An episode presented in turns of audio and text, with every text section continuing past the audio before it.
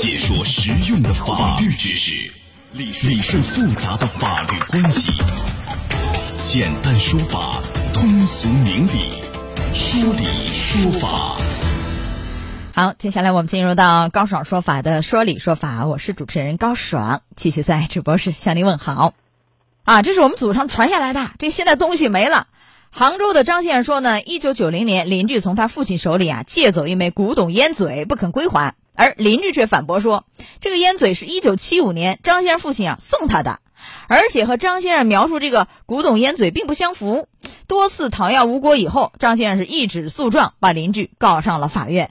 那么这个案件到底会怎么判？这烟嘴是借的还是送的？到底是归谁呢？来，今天我们来讲一讲。邀请到的嘉宾是江苏静建新律师事务所单爱平律师，单律师您好。哎，高老师好，欢迎您做客节目。来，我们首先来听一听到底是怎么一回事儿。六月十九日，生活在浙江杭州，今年五十一岁的张先生向记者求助。一九九零年左右，邻居从其父亲手中借走一枚盘龙帝王绿翡翠烟嘴古董，不肯归还。邻居称，他确实从张先生父亲处取得烟嘴一枚，但不是一九九零年，而是一九七五年，不是借走，而是赠与。二零二一年八月，邻居因拆屋建房需张先生签字之际，邻居的妻子和儿子分别在聊天通话中承认了邻居向张先生的父亲借用盘龙翡翠烟嘴的事实。随后，张先生一纸诉状将邻居告到了杭州市富阳区人民法院。邻居在庭审中称，他确实于一九七五年左右从张先生父亲处取得烟嘴一枚，是张先生的父亲赠与他的。邻居表示，即使是借用关系，张先生要求返还原物的请求权也超过了诉讼时效。邻居请求法院驳回张先生诉请。好，就这个事儿，收音机前各位，您是怎么看的？您觉得法院会支持谁呢？啊，您可以登录到大蓝鲸客户端，找到 Live 互动专区，也可以在首页的主播号专区，在首页就能看见啊。主播号专区点开以后，看见我高爽，点关注，也可以发帖留言参与互动。呃，首先要说一个细节，这个在去年的九月六号，这张先生到派出所报了案，那么公安说呢，由于超过年限没有立案。哎，有这么一个细节，那单律师首先来问一下，呃，像这样的，如果按刑事案件来算的话，这个公安说的时限是多长啊？多少年？呃，正常情况下，如果说是违反这个治安处罚的话，他正常的报案的这个时间是在六个月之内。但是如果说涉嫌刑事犯罪的话，它的最长的这个呃时间是二十年。二十年？对啊，那我们假设一下啊。因为公安说过了这个年限嘛，确实，就算从九零年算起，也已经有三十年了吧？对，是不是？好，如果没有过年限，像您说的二十年以内这样的案件还能立案吗？啊？但是本案它不涉及一个刑事案件哎，所以即便是没有过年限，也很难立案。哎，对对对，啊，不是一个刑事案件。嗯，好，那我们回到民事方面来主张嘛，来谈一谈，因为张先生也已经把邻居给告了。啊，而且是今年六月，法院是开庭审理此案。现在张先生说啊，是这个借的，有借不还；邻居说是送的，到底是借走不还还是赠与？呃，双方就这个借的年限就争论焦点，一个是时间，张先生说九零年借的啊，这个邻居说是一九七五年送的。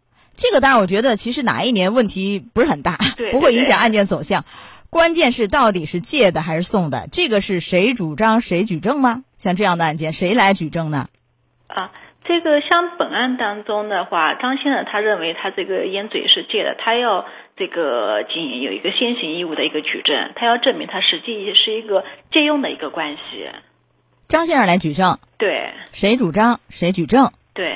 但我们看这个小片里也说了，呃，在去年八月。就是邻居因为要拆除那个房子要建房，需要张先生签字。借着这个机会，邻居的妻子和儿子就分别在聊天啊、通话当中就承认说啊，邻居向张先生父亲借用这个烟嘴的这样一个事实。这个证据您觉得可以吗？这个证据是不充分的，因为即使是邻居的这个妻子跟儿子，他承认有这么一个借用的关系，他也不是这个邻居本人，所以不能认定这个邻居他就。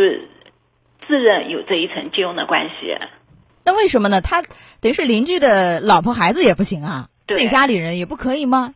不行，必须他自己自认，必须他自己自认。那自己要是就是不认呢？你又没有其他的证据相佐证呢？那怎么办呢？那就是要承担举行那个举证不能的呃不利后果呀。啊，即便有这个证据还是不行。对，呃，从目前来看，这个张先生缺的证据都缺哪些？就是所以很有可能面临一个不利的后果，是吧？他缺哪些？如果要证明的话，呃，一般来说，他要这个这个邻居他自认确实当当年有这么借用有借用的这么一回事儿，然后或者说当时他这个张先生的父亲在世的时候有没有跟这个邻居达成一纸协议、书面的协议之类的，说呃有这么一个烟嘴，而且这个烟嘴必须他描述的就是这个什么翡翠烟嘴。首先这东西是张先生父亲的，然后张先生父亲呢要借给邻居有一些人证、物证、协议等等，对吧？对对。啊，还有一点就是，人们也觉得有点奇怪，就是这个邻居提出来，就是说你这个案件，因为你没有证据嘛，在张先生父亲去世以前以及去世以后，很长的一个时间里也没管他要。但是张先生说虽要过，但是没有证据，就是你没有其他的人证物证，你只是打电话呀、当面去找，就你没有录像等等，也很难。所以会不会认为说，你这么长时间你没有证据，然后你过了三十多年你来要了？不符合常理，有没有这样的一个，就是人们担心的一个问题？呃，它确实不太符合常理，因为借用嘛，它肯定是在短期之内，不可能长达这个，呃，不管是九零年也好，还是七五年也好，长达几十年他都不主张这个权利，所以这个与常理也不太符合。但是本案当中，他请求的是一个物权，这个物权的话，它并不像这个邻居抗辩的说可以这个适用、这个、过时效。哎、对对，诉讼时效。它诉讼时效主要是针对一个这个债权请求权，物权请求权其实是不适用我们这个就是最长时效二十年的这个规定的。哦，所以邻居提出来说，你即便是借用关系，那你这个过时效你没主张，也要不回去，这个其实不对。是不对的，是的，是的。呃，您说的债权就是，比如说像金钱、债券之类的，这这叫最基本的就是这个叫什么债权债务 啊，借钱不还可以，对对对，借东西不还不适用于这一条是吧？嗯嗯啊，这是一个物权关系，到哪一天这个物权还是属于我的啊，那就是没有一个时效的限制嘛，永远属于我的是吧？啊，物权是的。啊，所以现在这个案件其实它，嗯，可以想象，就是很可能败诉。败诉原因就是因为证据不足，而不是说过了时效。对对对，是的。哦，所以你看啊，法院就判说驳回张先生诉讼请求，案件的受理费一万八千三，减半收取九千一百五，由原告张先生负担。那这个案件为什么这个诉讼费要减半呢？是因为什么简易程序，还是什么样的一个原因啊？呃，应该是使用简易程序减半收取的。因为他主张的这个这个价值还是蛮高的，一百五十万，根据这个价值来收取诉讼费。所以这样的案件有什么提醒？觉得其实有点可惜哈，是不是？如果按他说的，家里祖传的这么一个宝贝 没了，一百五十万估价，但是他即便说一百五十万，其实也没有证据，而且关键是没有证据借给别人，这个就非常难，到哪儿都没办法。证明他是借用，还有他没有办法证明这个这个东西就是个翡翠的，就是价值这么多的。哎，对，现在邻居说的，即便是借，我跟你说的那个烟嘴儿和你说的也不一样，不一样，也对不上。啊，那像这样的案件，如果说要想推翻，还有没有别的办法？那就像他奶奶的，就回家再找找翻翻看，看看他的父亲跟这个邻居之前有没有一纸借用的协议，对吧？有没有描述这个这个烟嘴的形那个形呃形状呀、这个材质呀等等之类的，才能确定这个价值。如果都没有。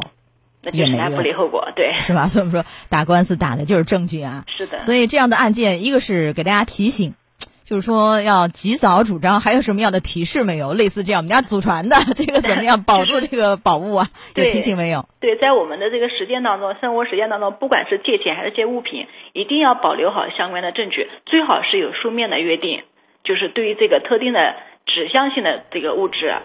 才能确定它的这个最终的价值嘛？万一以后发生损害后果，也可以主张赔偿。然后呃，催要的这些记录也保留好，因为防止对方不还的时候，那可能还是要通过这个法律诉讼来主张。